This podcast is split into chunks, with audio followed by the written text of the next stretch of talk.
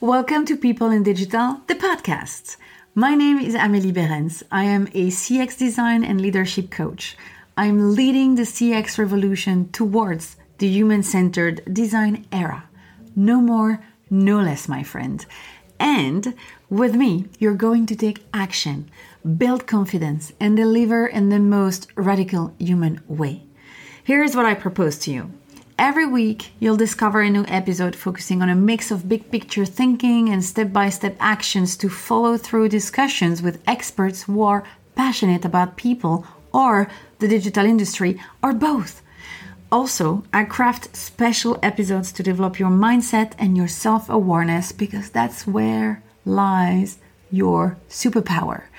It's packed with everything you need to know to build a better, more impactful, and more sustainable business in your industry and make the best decisions for your career or your business. So, what are you waiting for? Start taking action and create a positive impact today by signing up for the podcast. It's like a little commitment for yourself because the only way forward is to focus on people and yourself, of course. I'm also very happy to invite you to the Leader Attitude, the only newsletter that helps you to take your power back by focusing on mindset, people, and execution. It's an exclusive weekly email that you can read at your own pace to help you remember the concepts. I will also notify you when I launch new stuff, products, group coaching, trainings, and other fantastic surprises, of course.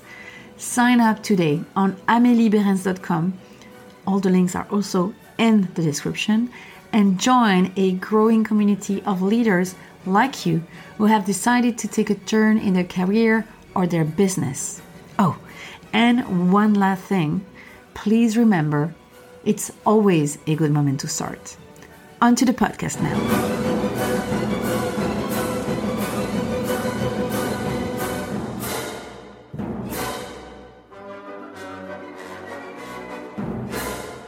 Are you an emotionally intelligent person?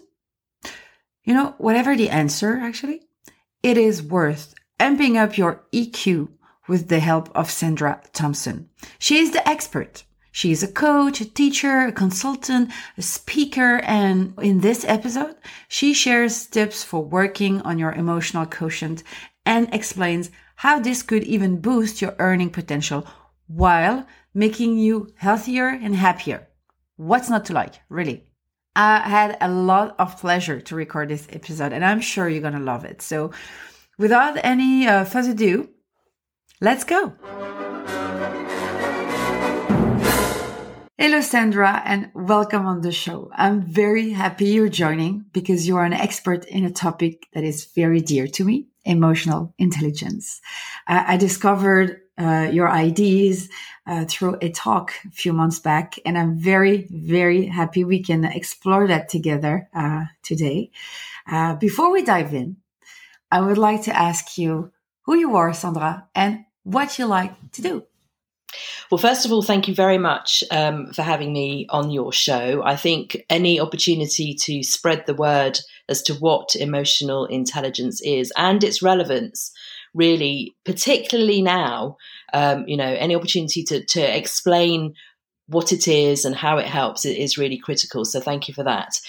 So who am I? Oh gosh. Uh, well, so uh, I can tell you that I'm a godmother and an auntie and a sister, and I am I think I'm an aspiring actress. I think I really missed my opportunity when I was in my late teens to get on the stage. So, any opportunity to present, I think I'm there in a flash. Uh, as far as professionally, I am a few things actually. I lecture at a business school in central London. I teach 18, 19, 20 year olds how to do things like people management and leadership. And I also teach first years, so 18 and 19 year olds, customer management and also emotional intelligence. And that's quite a treat because I'm met with some resistance at first with the whole emotional intelligence bit. You know, why would I need to know this stuff? And then when they graduate, they say to me, you know, I just landed a job because I was at a networking event and someone asked me what my favorite topic was. And I said emotional intelligence. And of course, that makes all the work kind of worthwhile. I'm a consultant in customer experience and also employee experience. And to top it all off, I'm a coach in emotional intelligence. And that's really where my soft spot is. That's where my niche is, is bringing um, emotional intelligence to customer experience and employee experience. Whew. I love that. that's a lot of things. And I love that. I cannot wait to start. So here is my first big question why is emotional intelligence today so important? I think the very short answer to your question is that we need to recognize who we are as human beings. And we need to build upon the fact that people want to connect. You know, we've had quite an extraordinary two years nearly. And with that separation, with that anxiety, with that fear, that threat, you know, we've been balancing, haven't we? Working from home, kids, elderly parents, people aren't well, and still trying to hold down a job.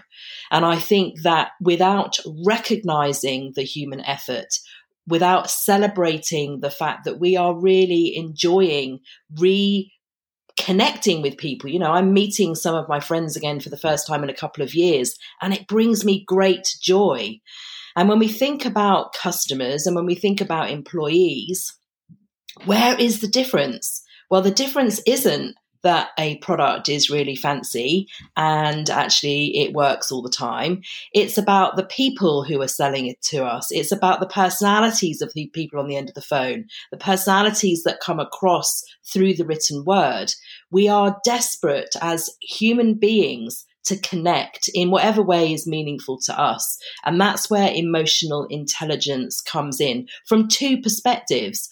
One, we get to know ourselves and while that sounds really simple, actually dialing in to how we are feeling. And secondly, we get to appreciate what might be going on for others. And that creates memorable experiences because I can bet you, and I've actually your your listeners right now, they can probably remember a handful of times, a handful of times when someone deeply connected with them because they did something so incredibly thoughtful. Now, it's the skill of emotional intelligence that enables you to dial in and to find that thing that creates that deeper connection. And that's where memories are in either really, really great emotions or when things go really bad. Mm. Yeah, yeah, yeah, for sure but it sounds like magic when you're talking this way. Like, uh, how would you define then emotional intelligence for somebody who, you know, a beginner, somebody who's discovering it? I think the simplest um, explanation is to recognize the emotion within yourself and to be able to manage it. And then that ability helps you to start to recognize emotion in others and it helps you build relationships. I just want to unpack that for a minute because, you know, a lot of people will have, you know, 360 feedback. They'll be given feedback from other people. Um, and sometimes that can be really helpful. But honestly, it's only you who knows yourself. And through doing things like writing a journal or just spending even two minutes a day in silence will help you at least work out the emotion that is happening in your body. Because the thing is, we're so busy all the time. We're so distracted. There is so much noise. We don't always take the opportunity to really work out how we feel. And that's when we get into this sticky situation where something happens and then we react. Mm-mm. Now, when we react, we can cause all sorts of longer term damage. And it's natural that we would react because certain behaviors trigger things in us, you know, certain memories of things, or we get a bit defensive, or we feel danger or fear that something might happen.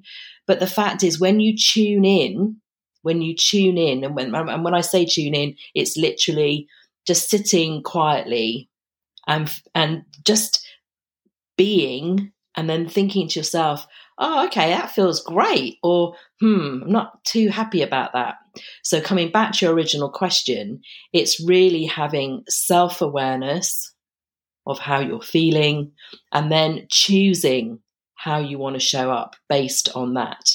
Mm-hmm. And so many people who I've coached, it sounds really simple, but it takes time to undo, to unlearn all of the behaviors that we've learned over, you know, dozens of years to then just sit with something and then decide, hmm, is it helpful for me to be angry right now? Is it helpful for me to be frustrated? Can I park that for a minute and continue this conversation? And that's where the magic happens. Yeah. Yeah. It, it looks it looks to me that it's the it's a skill. It looks like a skill that you can have that is very useful for for your your life, the private one and the work one. And that might be the link between these two lives we always separate. And I think it's not a good idea to separate this life because I mean, you know, you have to make sense of a whole at one point. And, um, do you, do you observe that, that there is changes, uh, at work and your private life? How does that, how this magic is creating from one place to another? I think if we rewound the clock three years, and you know, some of us have been working from home for years, but for those of us who are an individual at home and then we commute to work and then we arrive at the office and then we behave in a slightly different way. So, and we behave in a slightly different way because of the culture of the organization, the nature of the relationships that we have, the type of perception we think people have of us. Now, that can be completely exhausting that's the fact. Not being yourself means that you've got to dial certain energies up, turn some energies down, and it's not sustainable long term. Those people who have um, who have worked from home and actually have have enjoyed it and have um, kind of adapted quite easily, I think they have. I can see it. I think that they have started to become more themselves because let's face it, you're in your home, you're doing work in your home. Your brain is just like, what? I haven't got that commute and I'm not in this artificial environment. So I think that that has helped a lot of people. I think there's also, of course, been health and well-being issues with people feeling alone. You know, they needed that contact, etc. So let me come back again to the question, which is, you are at your most productive, most joyous, most comfortable when you can be yourself. Mm-hmm. And I think that people who embrace this skill, it does have a ripple effect into their home. There's no question about it because mm-hmm. you don't suddenly turn it off. You you start to use different communication skills I mean, I remember when I started uh, learning how to become an emotional intelligence coach, and I could find that I was asking different questions. And I got a few raised eyebrows from my partner as if to say, uh, excuse me, uh, I'm not one of your clients. But over time, it really enriched everything around. And just even choosing to respond rather than react that has an impact on all relationships doesn't it because you can every every you know the kind of dynamic that you have with people mm-hmm. is so mixed uh, that was a bit of a rambly answer to say it does affect both private and person uh, but private and professional worlds for sure yeah yeah, yeah, yeah. I'm I'm super convinced. You know, I I'm I'm a fan, actually. But what is something that non-expert or you know that the, the wrong beliefs around emotional intelligence was starting to to grow as a concept you know it started to be kind of famous. So i'm sure you get some mm, you know beliefs that you can tackle with us right now. Do you mean um, those perceptions that aren't quite accurate or yes or, yeah yes. okay. So um, one thing that i come across a lot is that emotional intelligence is the same as empathy. Um, mm. And unfortunately, it's not. So when you think about emotional intelligence, there are 12 competencies within the skill. And actually, empathy is one of those 12 competencies. But if you don't practice self awareness, so if you don't have the awareness of what's going on in your body and you don't know how you're feeling about something, or you don't have the awareness of how you're feeling, it's highly likely that when I, for example, talk to you and I sense that you might be feeling this or that way, what I'm actually doing is I'm thinking about how I'm feeling rather than I'm I'm I'm kind of I'm actually projecting what I'm feeling onto you. When I have the skill of emotional intelligence, I can recognize how I'm feeling and I can think, well, that's definitely my feeling. I wonder how you're feeling, and I can ask really great questions. So that's mm-hmm. one thing is the confusion between empathy and emotional intelligence. They are different things. But there's another interesting one that kind of I can't work out right now. And, and I would be really interested to know what your listeners thought as well. Perhaps they can pop a, a comment into, into a post or whatever to share what they think. But there's a thought of emotional intelligence being manipulative. So those people who have the skill can manipulate those who do not have the skill. And there's a lot written about this. There's a lot written about how, you know, those that don't have that ability to tune in or haven't invested in that time can be taken or or led a particular way. And I think there might be something in it because ultimately, if you think of two people, one with a skill and one not, the person with the skill will always have the upper hand.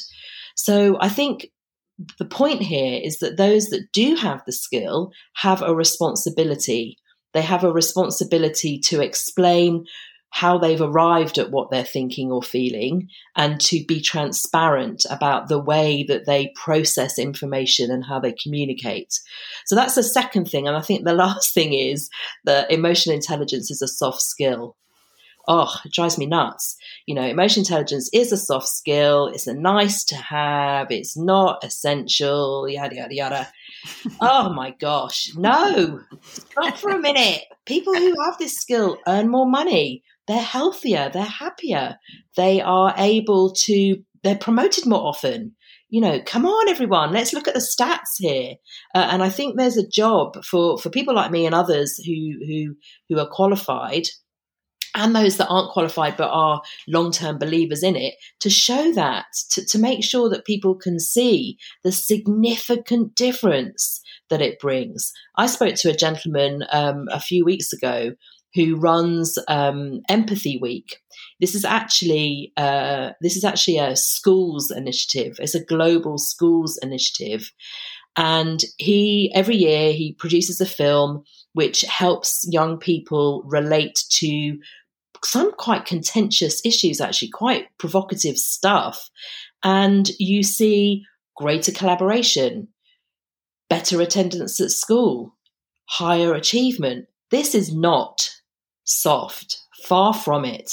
Mm-mm. No, it does not look like soft, but it's a skill. So some, it's something we can learn from. And you're yeah. a coach, and so I, I guess you can you can tell us how do we know that we are we have that skill already? Do we have, how do we know we have potential? How can we grow it? So the great news is that we can grow it and we can learn it at any age. So that's nice. magnificent. This thing's called um, neuroplasticity, where we we we've learned, haven't we, in recent years that actually the brain isn't all hardwired, and you can through you know through through changes of behavior and repetition, creating new habits, you can rewire your brain. Amazing. That's the first thing. Um, but equally, the, the the thing here is that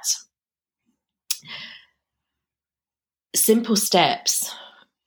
I think we intuitively know those people we meet who have a skill in this area and those that don't. Those who are present for one another. So that means really listening. I mean, really listening. Listening not only to the words that are said, watching the body language, tuning in to the things that are sounds that aren't words, things that are not said, emphasis in language. And I think I can certainly think of a handful of people who I enjoy, I get so much out of the conversation with them because I feel valued. I feel like I'm adding something valuable to the conversation and they're holding the space, which means that they don't jump in, they don't steer, they're just curious and they ask great questions. So, in answer to your question, how do you know that you've got it? I think that um, if you're able to manage your emotions, so if you're not flying off the handle every minute, if you're considering processing uh, something that's happened and you make the choice to respond, if you know that the quality of conversations that you have with others are, are of brilliant quality and you relish the opportunity to speak to others, to learn, then it's highly likely that you have a high EQ already. It's highly likely. And, and while people can learn it, some people I've met in my life have never been taught it. They're just naturally emotionally intelligent. And I can only assume and I kind of asked them questions about their upbringing, how they were socialized, as it were. And quite a few people have traveled quite a lot. Some people have had um, parents that have um, encouraged their children to explore quite a lot, to read really well.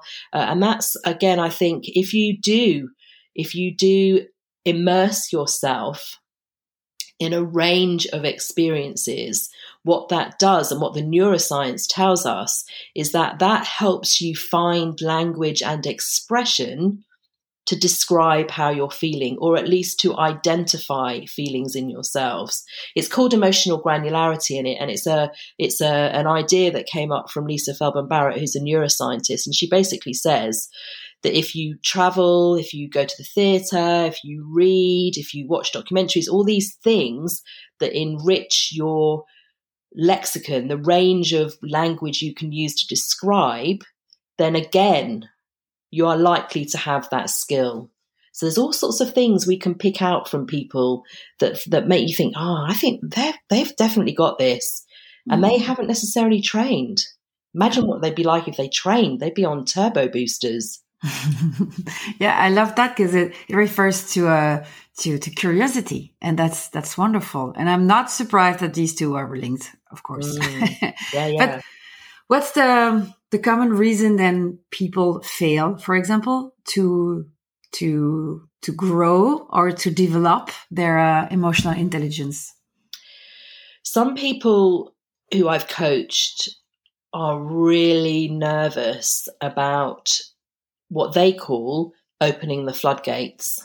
Mm. They feel that they have contained a range of emotions for a long period of time and they're frightened. They are. They're frightened of what might happen if they explore. Now, let's be clear emotional intelligence as a skill is, is all around uh, exploring your emotions and it's being in the present moment. Quite different from counseling and any type of therapy because that looks more at stuff that's gone on in the past and it's much deeper rooted. So this isn't this isn't that space. This is definitely where you're able to just talk about how you're feeling. And if you can imagine people who are abseiling, so you go over the very edge and then once you've got past that point, you're then able to to descend, you know, to, to complete the exercise. And some people spend a long time figuring out whether they want to go past that point. And that's where, as a coach, they'll develop a trust with you. They'll then feel that they can explore a little bit. They'll try a few little bits out, see how that works, see how they cope with being more vulnerable and more courageous. And then, and then it seems to work out for them. But I think it's that fear of, as I say, opening the floodgates where they perceive that they won't have control. When ironically, when they recognize this stuff, they will have the ability to manage much more effectively. Okay. Okay. Super interesting. And um, so I hear that practice is the way to overcome. Uh, is there any other uh, trick, if I may use that word, uh, to uh, overcome some roadblocks? I think um, there's one particular thing which is going to sound a bit it's going to sound a bit woo woo but i'm just i'm going to i'm going to go with it and see what you i think. love woo woo so so um so when you um so say for example so so you know you've had a great weekend uh, but there's been a couple of little times where things weren't quite comfortable whether it's a text that came through or a conversation that you had or something happened I invite people to revisit that and to put it onto slow motion. So if you imagine you're you're viewing it as a Netflix little video and you're turning it right down, you're slowing it right down. And I invite people to consider, if they're able to, all of the elements that came into that moment and what happened after you were triggered, after you felt a degree of, of discomfort. And if you're able to do that, you're, exa- you're going to really to examine it a little bit closer, and if you can do that a few times, then what often happens is people will start to see patterns of the types of things that trigger them, that make them feel angry or make them feel frustrated or upset or uncomfortable. And when you recognize those things, what you're doing actually is training yourself to be aware of when another thing like that might happen.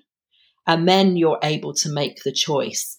Now, through uh, like a year and a half of training and another year and a half of practice, I can sense, I can sense when something is about to happen in me and then I take myself out of the equation. I go for a walk or I sit, just sit quietly, and then I avoid reacting. So the woo woo bit is to put put your life into a movie for a moment and examine it more closely. But again, this is a choice. A lot of people say, I don't have time for that. And my response is, how much time is it going to take for you to repair the damage you've done from reacting like that, how long is it going to take for that person, if they are even going to, trust you, depending on what the circumstances were? So it's only a couple of minutes. Just just give it a go. Give it a go. And and so that's that's one thing people can do. Um, and the other thing is, as I say, is to journal every day. If you journal at the end of the day, or even if you write down a few things first thing in the morning, getting into the habit of letting it out of your brain onto the paper and just starting again to see some patterns. Because the thing is, and I can't explain this very well, someone explained it to me really well, and I can't remember how they did it, but you are your brain. You can't take your brain out of your head and have a look at it and go, oh, yeah, that's what happened. I can see where it's lighting up. It doesn't happen.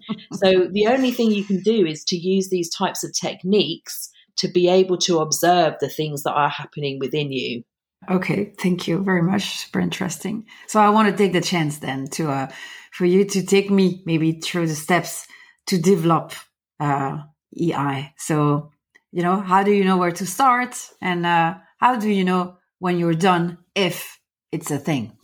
Let me answer the last bit first, which is your work is never done, um, uh never done, because the situation that you're in, the relationships you're in, the environment that you're in, the work that you're doing, the weather, you know, everything changes. And so your work is never done, um, which is a bit of a bummer, but, you know, that's okay because the curious will, will always be on the pursuit of something better anyway.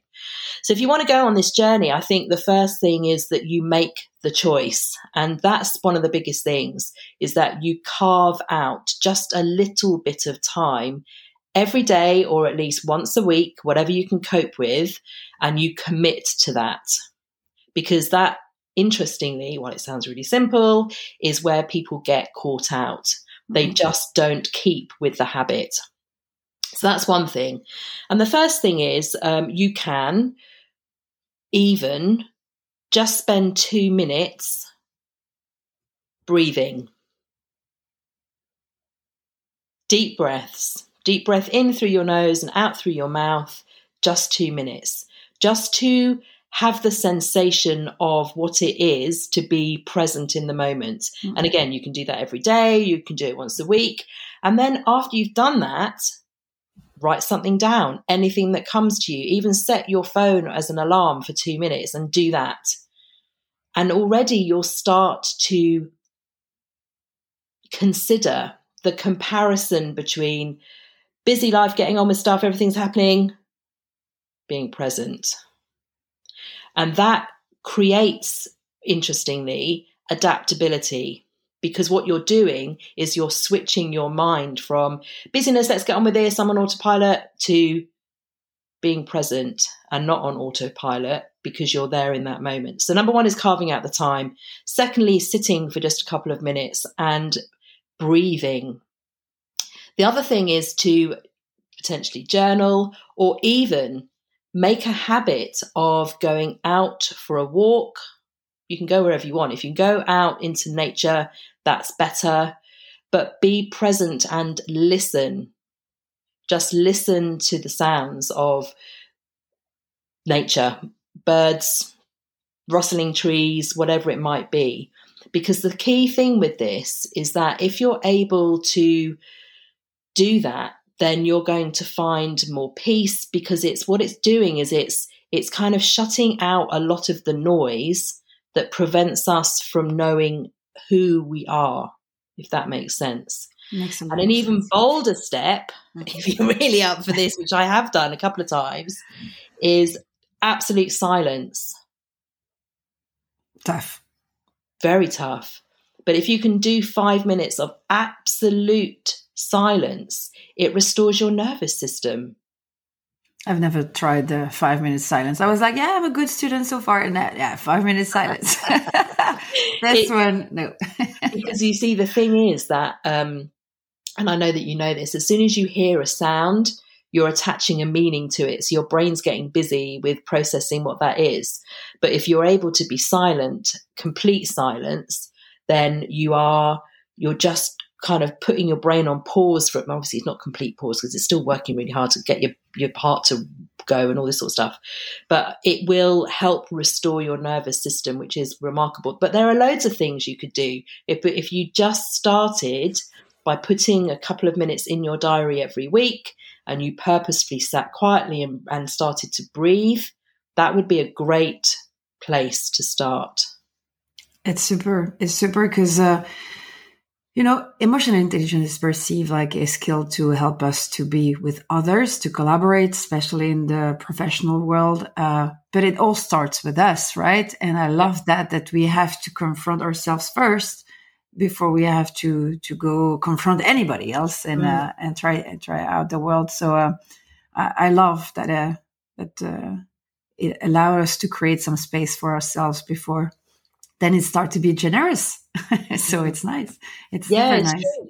It's true, and I, and I do, and I think that's why I've got I've got a bit of a love hate relationship going on with empathy because uh-huh. if people haven't taken the time to invest in themselves and then they're doling out this yes i understand and i can imagine no you've got absolutely no idea so it's much better for you to ask me some really smart questions so that you can develop a further understanding of me that can then help you make a connection. Don't make any assumptions on who I am and how I feel. It's one of the worst things you can do.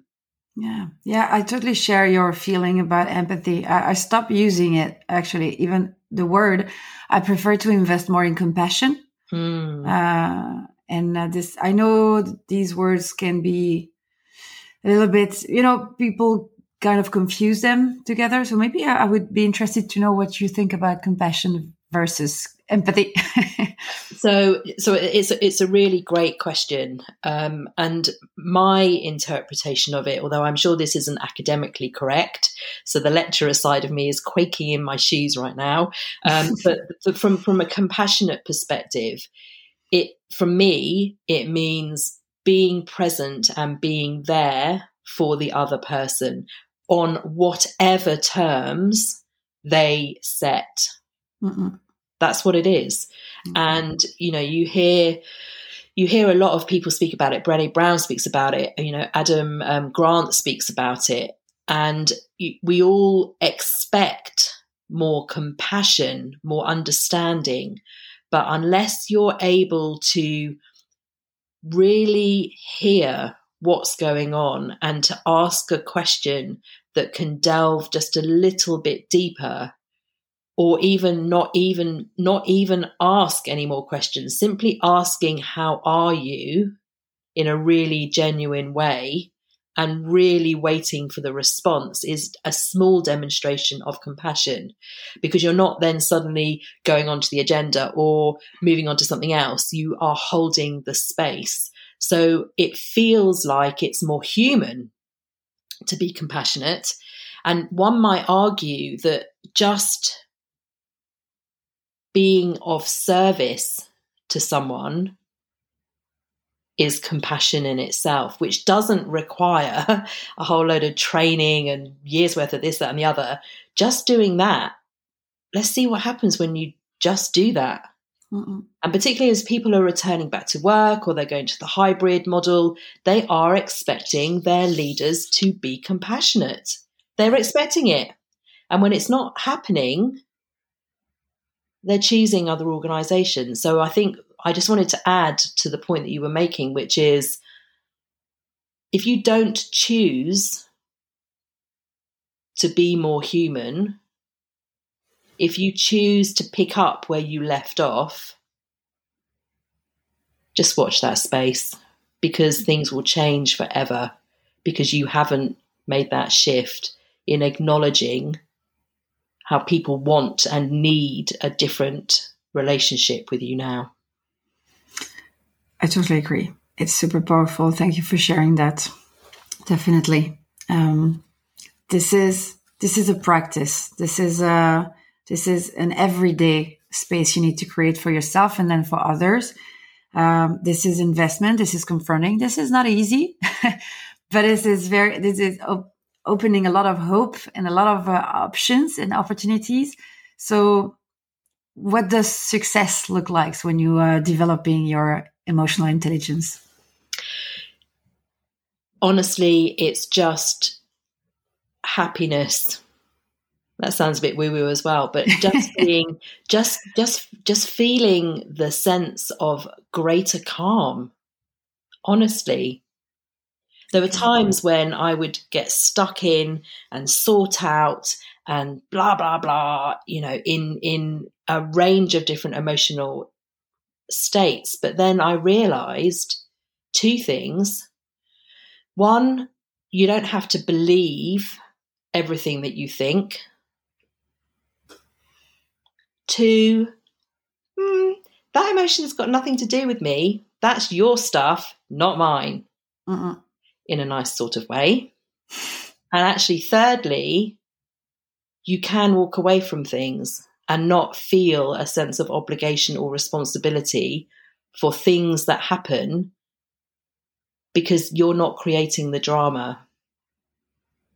You know, I think I think I've been brought up to be, res- you know, uh, with a sense of responsibility to sort things out and help. Da, da, da, da. Not, it's not my stuff. A lot of this stuff isn't my stuff. And actually putting the ownership back on those individuals has made me much calmer. I mean, you wouldn't tell from my grey hair because that's like that's the age I've got to right now. but the fact is, the fact is that you do you you feel calmer and you do feel like you're living more. Really, you feel like you're living more in a sort of bizarre way because you know what it is to be you. Uh, I think that everybody would love that. Everybody wants to feel that way. Of course, it's nice. Thank you for sharing that. So maybe one last question for you, more personal. What did you wish you knew about emotional intelligence before you started? That actually, if you just carve the time out, you can reap the benefits faster because I was one of the when I started my coaching um, my, my, coaching practice. So I was being coached, and then I needed to coach someone else. It was like the beginning of my training. I'd find all these reasons why I couldn't do it. Oh my gosh, twenty minutes! Oh look, it's the end of the day. Oh no, I've done it again. Oh goodness me! And it's because at that time I thought I could just fit it in at that time and I'll be done. It's a bit like doing a tick list. and I hadn't invested enough time. This only happened for a couple of months and then I got my head down. But I was, I think it's possible that I might have been resisting it at the very start because for me personally, I didn't want to open the floodgates. Mm-hmm. And then I did. And then it was actually okay. And then it was great. And then it was amazing. And now everything is different. Nice. Thank you. Thank you very much for sharing. I'm very grateful you spent time um, with us and sharing uh, your knowledge about emotional intelligence. I love that you're bringing uh, hope and good vibes on our uh, private and professional life. Uh, it, uh, I hope it will inspire. I know it will inspire people to listen to that. And we'll leave all the the link uh, to your resources and contacts in the comment in the description. Thank you very much, Sandra, for your time. Thank you. It's been an absolute pleasure and some really great questions. Happy to. Thank you.